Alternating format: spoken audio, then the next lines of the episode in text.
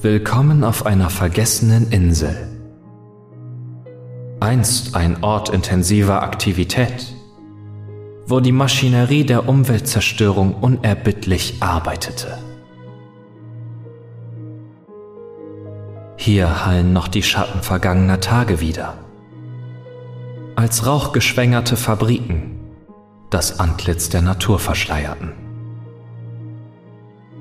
Heute liegt die Insel verlassen da, von der Welt vergessen. Ihre Geheimnisse und düsteren Überreste bergen ein stummes Zeugnis von vergangener Gier und dem schleichenden Verfall menschlichen Handelns.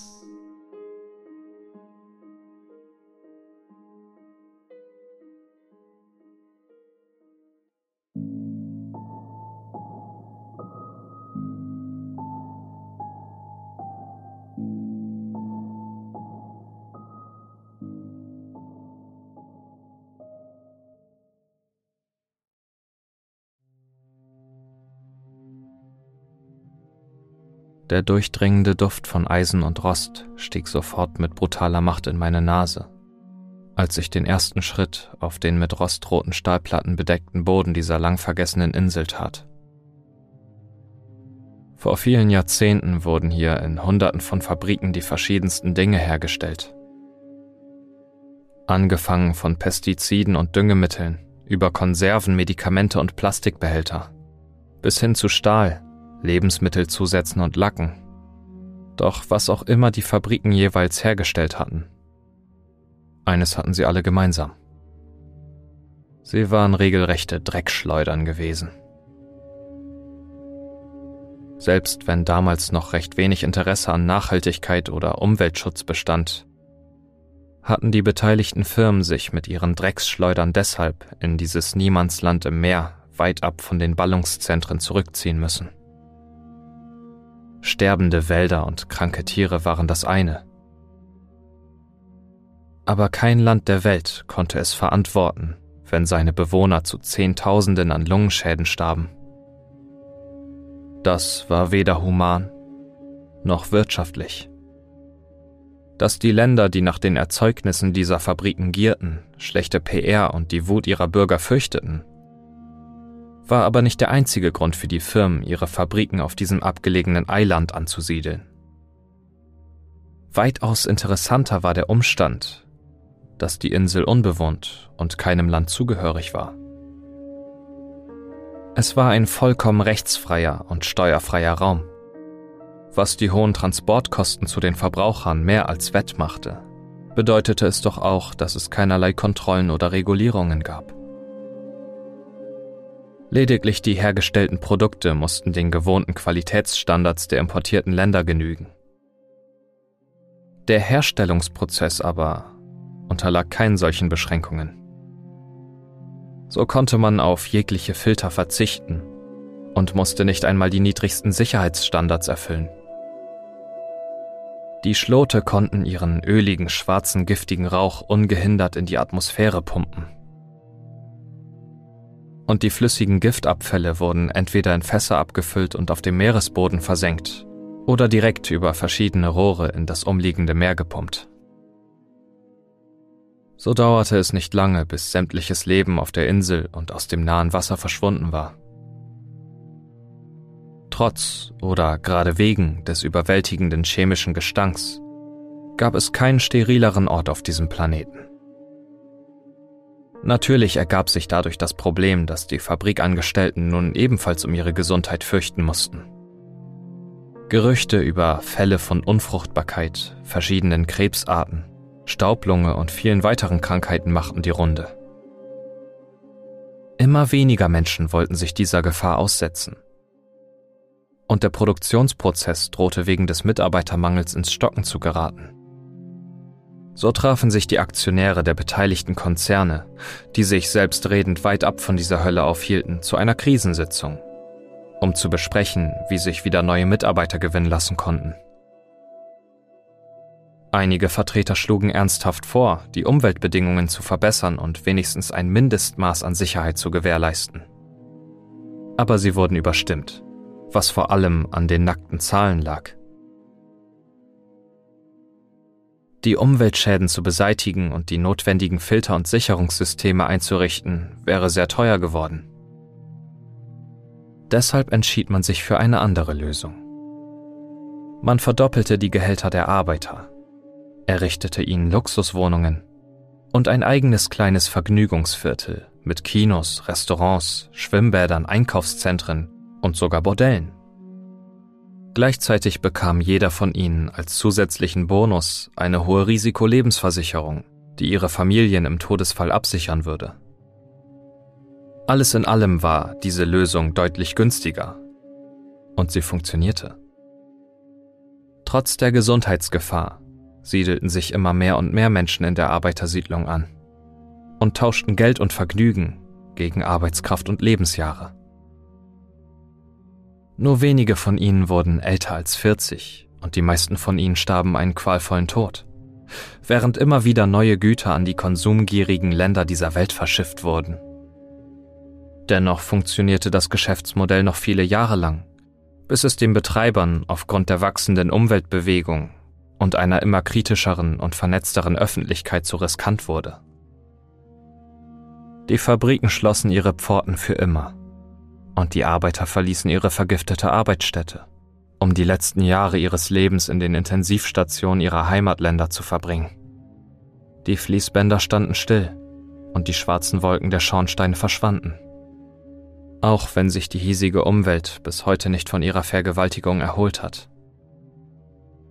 Gleichzeitig begannen die Gezeiten und die salzige Seeluft den Stahl- und den Eisenkonstruktionen mehr und mehr zuzusetzen und legten einen rostigen, roten Trauerschleier über das Gelände.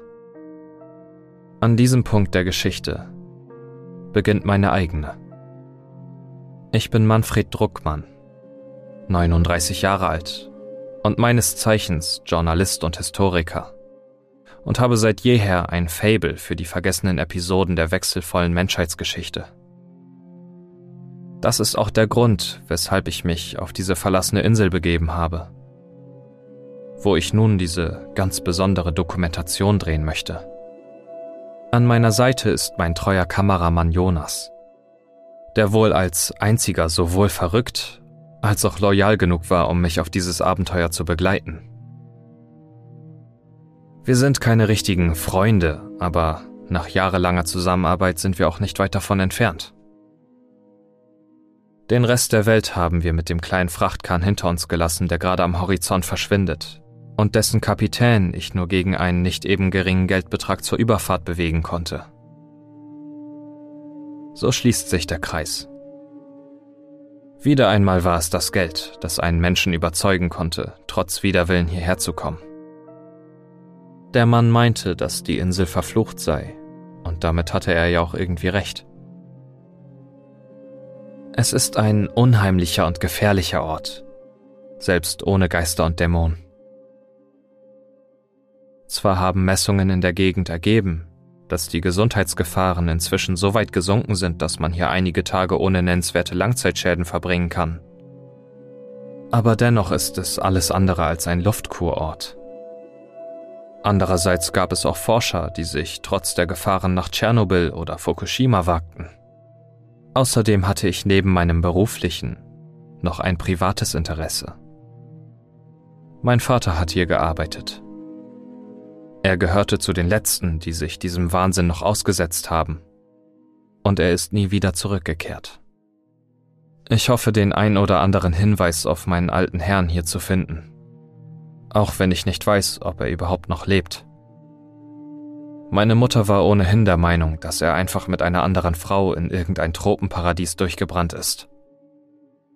So oder so werden wir das Beste aus diesem Aufenthalt machen und ich hoffe für uns, dass der Kapitän uns wie versprochen in drei Tagen hier abholen wird.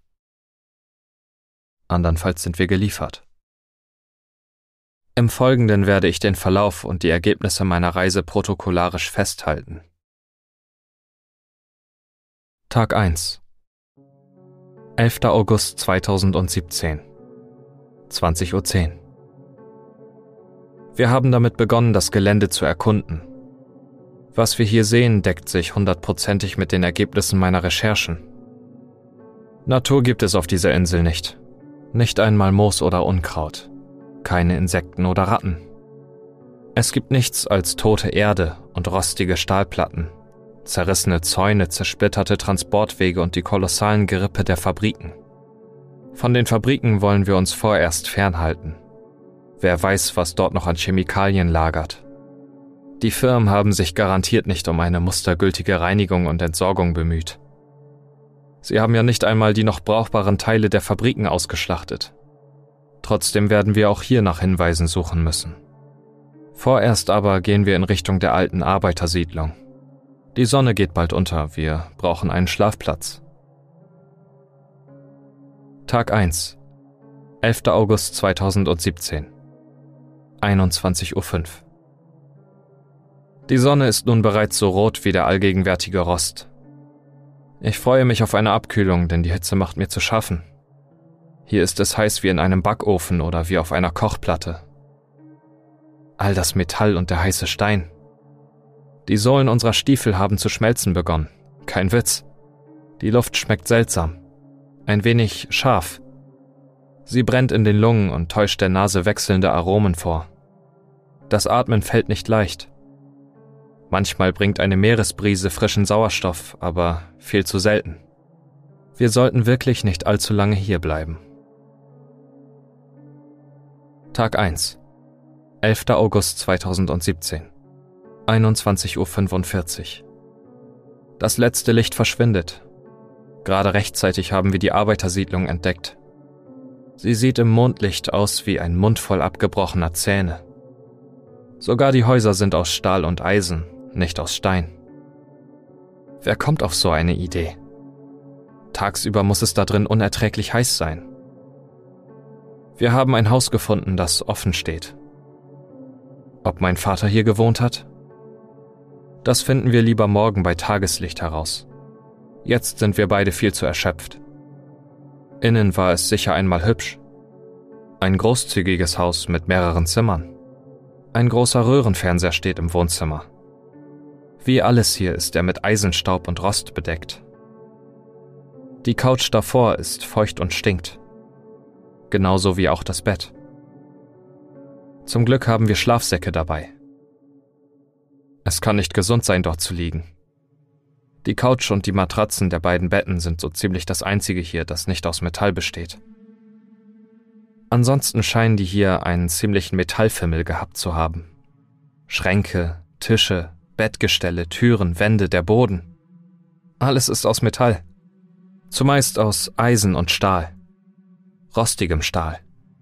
Wir finden außerdem eine Metallplatte auf dem Metalltisch im Arbeitszimmer. Jemand hat etwas darin eingeritzt. Wir wissen nicht, was es bedeutet, aber aus irgendeinem Grund macht es mir Angst. Sie erheben sich, steht dort. Insgesamt dreimal und das dritte Mal unterstrichen und mit fünf Ausrufezeichen.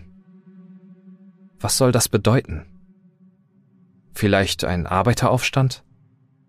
Aber davon hätte ich sicher bei meinen Recherchen erfahren. Heute werden wir das Rätsel wohl nicht lösen. Wir sollten lieber etwas Schlaf finden. Tag 2. 12. August 2017. 1.31 Uhr. Diese Hitze. Selbst in der Nacht kühlt es hier kaum ab. Jonas hat sich inzwischen nur mit Unterwäsche bekleidet einfach auf seinen Schlafsack gelegt. Aber ich nicht. Ich möchte unbedingt, dass ein paar Lagen Stoff zwischen mir und der Luft dieses Ortes sind. Es reicht ja schon, sie einatmen zu müssen. Selbst wenn sie nicht mehr so giftig ist wie früher. Sie ist mir nicht geheuer. Sie kommt mir vor, als wäre sie nicht für Menschen geeignet nicht für sie gemacht. Und dann diese Gerüche. Gerade waren da Erdbeeren, dann Schwefel und jetzt Mandeln? Ist das Blausäure? Ich hoffe nicht. Ansonsten sind wir am Arsch. Tag 2. 12. August 2017. 3.43 Uhr.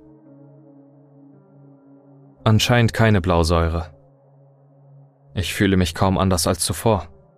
Jonas auch nicht. Dennoch finden wir keinen Schlaf. Denn da sind diese Geräusche. Eindeutig reale Geräusche. Und das auf einer eigentlich verlassenen Insel. Sollten hier wirklich immer noch Menschen ausharren? Aber wie und warum könnten sie ein solches Geräusch erzeugen? Zuerst haben wir es für einen Traum gehalten. Dann aber ließ es sich nicht mehr leugnen. Ein schrilles, maschinenhaftes Kreischen, wie von den Bremsen einer Eisenbahn. Und dann ein blechernes Donnern, gleichmäßig und dröhnend. Fast wie ein Puls. Es kommt von der nahen Fabrik. Da bin ich mir sicher und es hört nicht auf. An Schlaf ist kaum zu denken, aber wir sind beide total erschöpft. Wir müssen es zumindest versuchen. Tag 2 12. August 2017 4.11 Uhr Es geht nicht. Schlaf können wir hier vergessen. Es geht nicht nur um die Lautstärke, auch wenn die einen unter normalen Umständen schon um den Schlaf gebracht hätte. Es ist vor allem die Angst. Irgendjemand ist auf dieser Insel und hat uns bemerkt. Vielleicht nur ein paar störrische Einsiedler, die sich dem Umzug verweigert haben aus falsch verstandener Nostalgie. Solche Leute findet man in vielen eigentlich unbewohnbaren Geisterstädten und Katastrophengebieten. Aber hier? Welche angenehmen Erinnerungen sollte ein Mensch mit diesem Zentrum der Ausbeutung und Gesundheitsgefährdung verbinden? So jemand musste einen ziemlichen Dachschaden haben. Vielleicht sogar einen so massiven Dachschaden, dass er Fremde mit rostigen Eisenstangen oder giftigen Chemikalien, von denen hier mit Sicherheit immer noch welche in halb verrotteten Fässern lagerten, töten würde. Oder auch einfach mit einer Schusswaffe. Immerhin gab es hier einst einen konzerneigenen Sicherheitsdienst. Und was ist, wenn es gleich mehrere sind? Es mag Paranoia sein, aber wir sitzen hier auf einer vergessenen Insel, mitten im Meer und umgeben von immer noch giftigen Gewässern, während unsere Ohren von diesen grauenhaften Geräuschen gefoltert werden. Da ist ein bisschen Paranoia wohl erlaubt. Wir müssen unbedingt erfahren, wie die Lage hier ist und wer diese Geräusche verursacht. Jonas meint zwar, dass wir warten sollten, bis die Sonne aufgeht, und wenn ich an die Geräusche denke und an diese Fabrikruine, die im Mondlicht wie ein bösartiges, untotes Gerippe auf der Lauer zu liegen scheint, kann ich seinen Wunsch verstehen. Aber ich führe an, dass wir ja Taschenlampen haben und dass es tagsüber sogar noch heißer sein wird. Und letztlich kann ich ihn überzeugen. Der wahre Grund ist aber, dass ich diese Ungewissheit nicht aushalte. Und irgendwo tief in mir auch etwas wie Neugier. Tag 2 12. August 2017 4.52 Uhr Wir haben uns bis zum Eingangstor der Fabrik durchgeschlagen, was nicht halb so einfach war wie gedacht. Zwar liegt der Eingang nicht weit von der Siedlung entfernt, aber der Weg dahin ist das reinste Minenfeld. Überall liegen Schrott, Drahtstücke und schmierige, ölige Pfützen. Und es grenzt an ein Wunder, dass wir es in der Dunkelheit heil hierher geschafft haben. Aber dennoch sind wir hier. Das metallische Kreischen wie auch das gleichmäßige Donnern sind lauter geworden. Erst dachten wir, dass wir den gefährlichen Weg durch oder über den Drahtzaun nehmen müssen. Aber zum Glück ist das Tor nur angelehnt. Zwar ist es festgerostet, aber als wir gemeinsam dagegen drücken, gibt es letztlich mit einem reißenden Geräusch nach. Wir schließen die Augen, um keinen der Rostsplitter abzubekommen. Aber Jonas zieht sich dennoch einen Schnitt an der Wange zu. Immerhin kommen wir rein.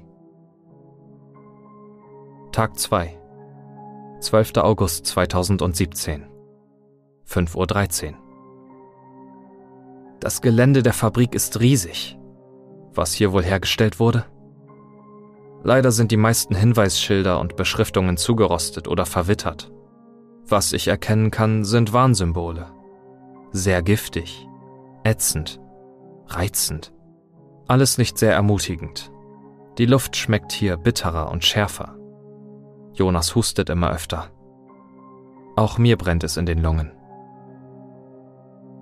Tag 2, 12. August 2017.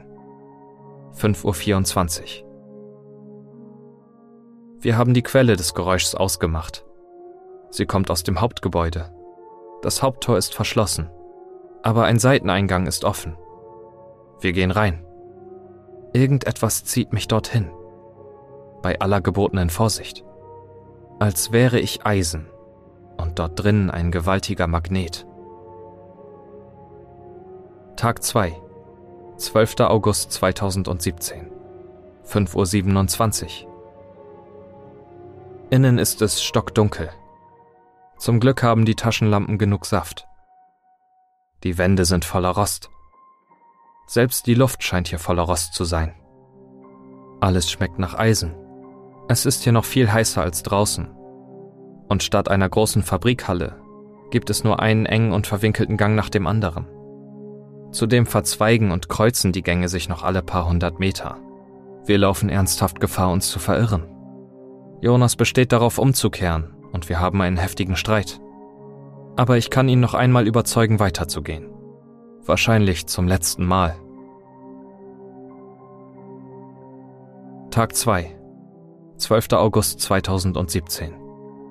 5.36 Uhr. Unglaublich. Es klingt fantastisch. Aber während wir hier durch die verwirrenden Gänge geirrt sind, sind wir auf etwas gestoßen auf einen halb verwitterten grauen Arbeitsoverall. Und auf diesem Kleidungsstück steht in blassen roten Lettern Herbert Druckmann. Als ich das gelesen hatte, dachte ich kurz, ich hätte den Verstand verloren. Ich meine, wie groß ist die Wahrscheinlichkeit, dass ich in dem riesigen Gelände ausgerechnet den Overall meines Vaters entdecke? Und das noch dazu, wo es hier mehr als 100 Fabriken gibt. Und dass es der Overall meines Vaters ist, daran habe ich keinen Zweifel. Natürlich sagt mir die Logik, dass es auch jemand anderen mit diesem Namen geben kann. Aber ich weiß es einfach. Mir ist fast, als würde ich seine tiefe Stimme hören. Sogar seinen Gesang. Die Kinderlieder von damals. Und dann später diese Gespräche mit mir und meiner Mutter am Küchentisch. Ganz besonders an diesem Tag, an dem ich ihn zum letzten Mal gesehen hatte. Er hatte gerade ein paar Wochen Urlaub gehabt, in denen er wie üblich zu uns gereist war und sah wirklich schlecht aus. Aber er hatte mit wahrem Feuereifer versucht, meine Mutter und mich zu überzeugen, mit auf die Insel zu kommen. Dann könne er uns häufiger sehen. Und außerdem gäbe es bestimmt auch Arbeit für sie und irgendwann auch für mich. Gut bezahlte Arbeit. Anständige Arbeit. Und nicht so eine Zeitverschwendung wie die Schule oder das Studium, das ich danach ergreifen wollte. Aber ich hatte keine Lust auf einen Umzug und schon gar nicht dorthin. Und auch meine Mutter war von seinem Vorschlag nicht eben begeistert. Im Gegenteil. Sie versuchte sogar ihn davon zu überzeugen, diesen elenden Job aufzugeben. Und ich konnte sie gut verstehen. Schon damals hatte er diesen seltsamen Ausschlag. Und er hat immer schwarzen Schleim gehustet. Aber er hat eingesehen, dass er bei uns nur auf Granit beißt oder auf Eisen beißt, wie er es damals schon immer gesagt hatte. Er hatte einen Fable für Eisen entwickelt, wenn ich so darüber nachdenke. Er ist in sein Auto gestiegen und wir haben ihn nie wieder gesehen. Meine Mutter hat immer behauptet, dass er irgendwo eine andere Frau hätte. Aber ich wusste es schon damals besser. Dieser Mann hatte keinen Sinn mehr für sexuelle Reize. Für ihn gab es nur diesen Job. Diesen verfluchten, selbstzerstörerischen Job. Man muss das Eisen walzen, waren die letzten Worte, die ich von ihm gehört hatte. Er hatte sie mir ins Ohr geflüstert, kurz bevor er uns verlassen hat. Genau. Jetzt erinnere ich mich wieder. Er hatte Eisen hergestellt. Nichts Chemisches. Und dennoch höre ich seine Stimme hier, in dieser chemischen Fabrik. Aber das spielt eigentlich keine Rolle. Es ist seine Stimme. Eindeutig seine Stimme. Tag 2. 12. August 2017. 5.42 Uhr. Die Stimme wird immer lauter. Sie weist mir den Weg, bohrt sich durch meinen Schädel in mein Gehirn und gräbt sich dort wie ein rostiger Anker. Jonas scheint sie nicht zu hören. Er meint, ich fantasiere wegen der Chemikalien und der Hitze. Aber das Kreischen und Pochen, das hört er. Hört es, wie es immer lauter wird. Und er riecht die scharfe Luft. Die heißer werdende, scharfe Luft. Tag 2. 12. August 2017. 5.49 Uhr. Jonas will nicht mehr weiter. Er will hinaus und an der Küste ausharren, bis das Schiff kommt. Falls es kommt. Alles Reden hilft nichts. Aber ich habe ein Ass im Ärmel. Ein Ass aus Metall. Ein Erbstück meines Vaters. Der Lauf der Waffe drückt sich in den Nacken meines Kameramanns. Vor Schreck fällt die Kamera auf den rostigen Boden und zersplittert. Noch ein Opfer für den Rostmann, denke ich mir und sage es laut. Jonas meint, dass ich den Verstand verloren habe. Womöglich hat er recht. Aber ich habe etwas Wichtigeres gefunden. Die Stimme meines Vaters. Man muss das Eisen walzen. Man muss das Eisen walzen. Denn sie erheben sich. Tag 2 12. August 2017 6.08 Uhr. Wir husten immer heftiger. Meine Lungen brennen. Jonas fleht und bettelt. Ich breche ein rostiges Stück Metall von einer der Wände und schneide seine Zunge ab, wie ein Stück von einer dünnen Blutwurst. Die blutigen Reste fallen in den Staub. Er nuschelt danach, noch immer wütend und schmerzerfüllt. Aber das lässt sich besser ertragen als seine Worte. Bald ist es soweit. Draußen geht inzwischen sicher die Sonne auf. Aber daher kommt die plötzliche Helligkeit nicht. Es ist das rötliche Glühen von Metall. Tag 2. 12. August 2017. 6.14 Uhr. Endlich! Ich habe meinen Vater gefunden. Und zwar lebend. Jonas tobt, schreit und nuschelt, als hätte er den Teufel gesehen. Und ich muss auch zugeben, dass mein Vater sich ein wenig verändert hat. Er ist größer geworden, fast drei Meter groß, und steht inmitten einer glühenden, heißen Esse, die sicher zehn mal zehn Meter groß ist. Sein Körper besteht nicht mehr aus Fleisch. Jedenfalls nicht nur. In seiner Haut stecken rostige Eisenstücke, die ein Teil von ihm geworden sind. Sie haben sich in seine Muskeln und seine Knochen eingebaut und ragen teilweise wie die Dornen aus den Schwänzen mancher Dinosaurier aus seinem Körper heraus. Aber sein Gesicht erkenne ich noch. Das ist mein Vater. Das ist er ohne jeden Zweifel. Vater, rufe ich, während mein Schweiß und ein Teil meiner Tränenflüssigkeit in der Hitze verdampfen. Ich weiß nicht, ob er mich erkennt denn er antwortet nur tonlos und mit seiner tiefen, brummigen Stimme. Man muss das Eisen walzen.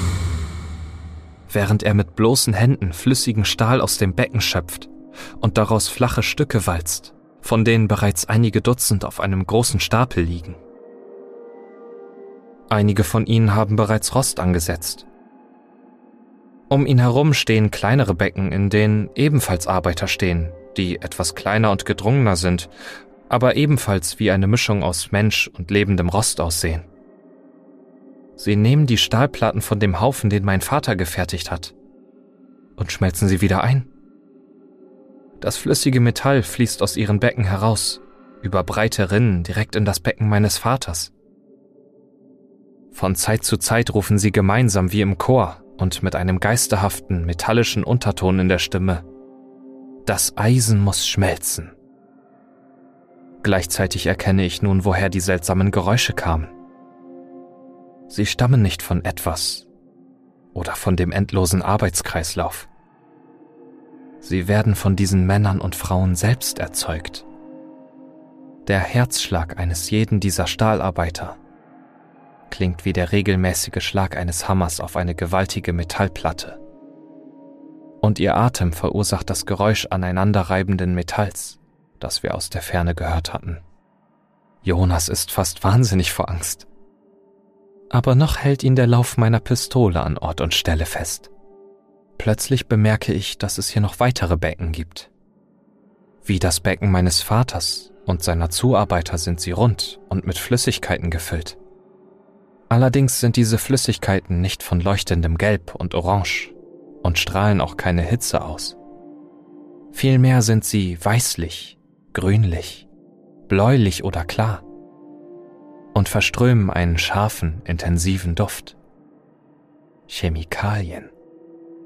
Auch diese Becken sind nicht leer. Vielmehr stehen in ihnen deformierte, einstmals menschliche Gestalten. Viele von ihnen sind blind. Die meisten haben keine Haare mehr. Alle aber haben sie grässliche Hautausschläge und Verätzungen, schiefe Gesichter, verkrüppelte Hände oder auch schlimmere Mutationen. Einer von ihnen besitzt sogar ein riesiges Loch in seinem Schädel, in dessen Innenseite sich Zähne befinden. Einer hat ein Auge, welches fast die ganze Breite seines Gesichts einnimmt. Anderen wachsen Zähne und Fingernägel auf Armen, Beinen und Brust. Und einer hat eine pechschwarze dicke Zunge, die bis auf den Boden hängt und die mit roten Warzen und Augäpfeln übersät ist. Ständig fließen neue Chemikalien aus ihnen heraus.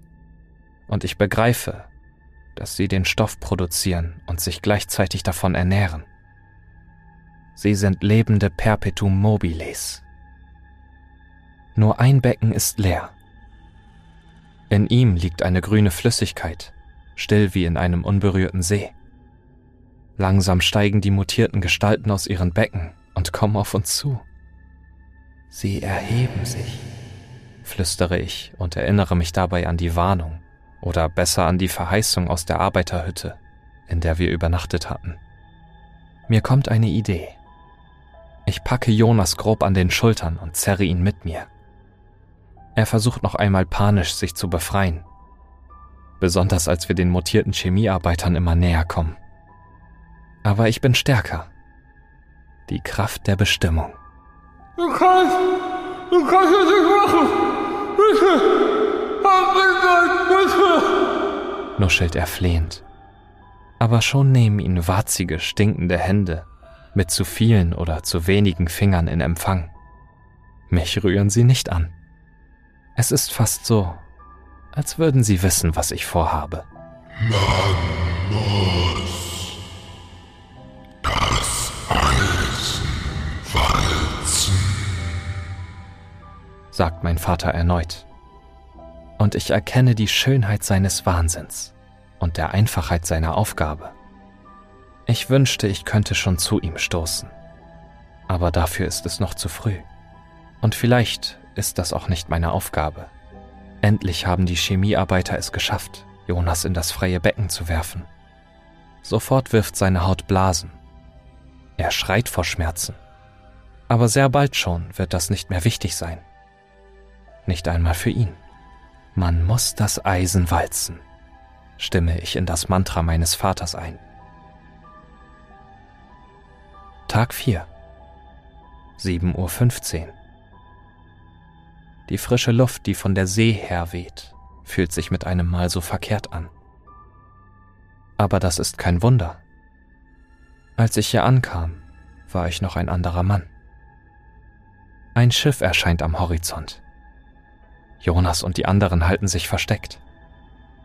Jonas hat nun zwei Köpfe, wenn auch nur noch halb so viel Intelligenz. Aber das ist nicht schlimm. Intelligenz ist nur eine Bürde.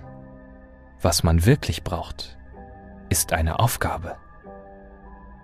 Das wollte mein Vater mir und meiner Mutter damals klar machen.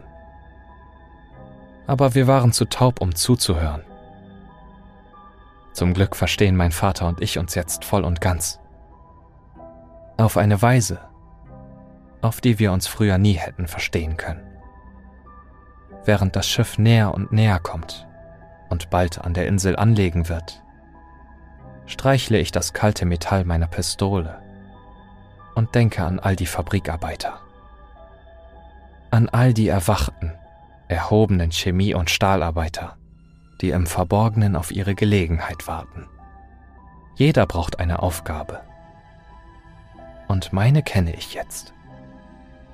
Den Menschen da draußen dabei zu helfen, ihre Aufgabe zu finden. Denn es gibt noch viel zu viele leere Fabriken auf der Insel. Und wie mein Vater sagen würde, man muss das Eisen walzen.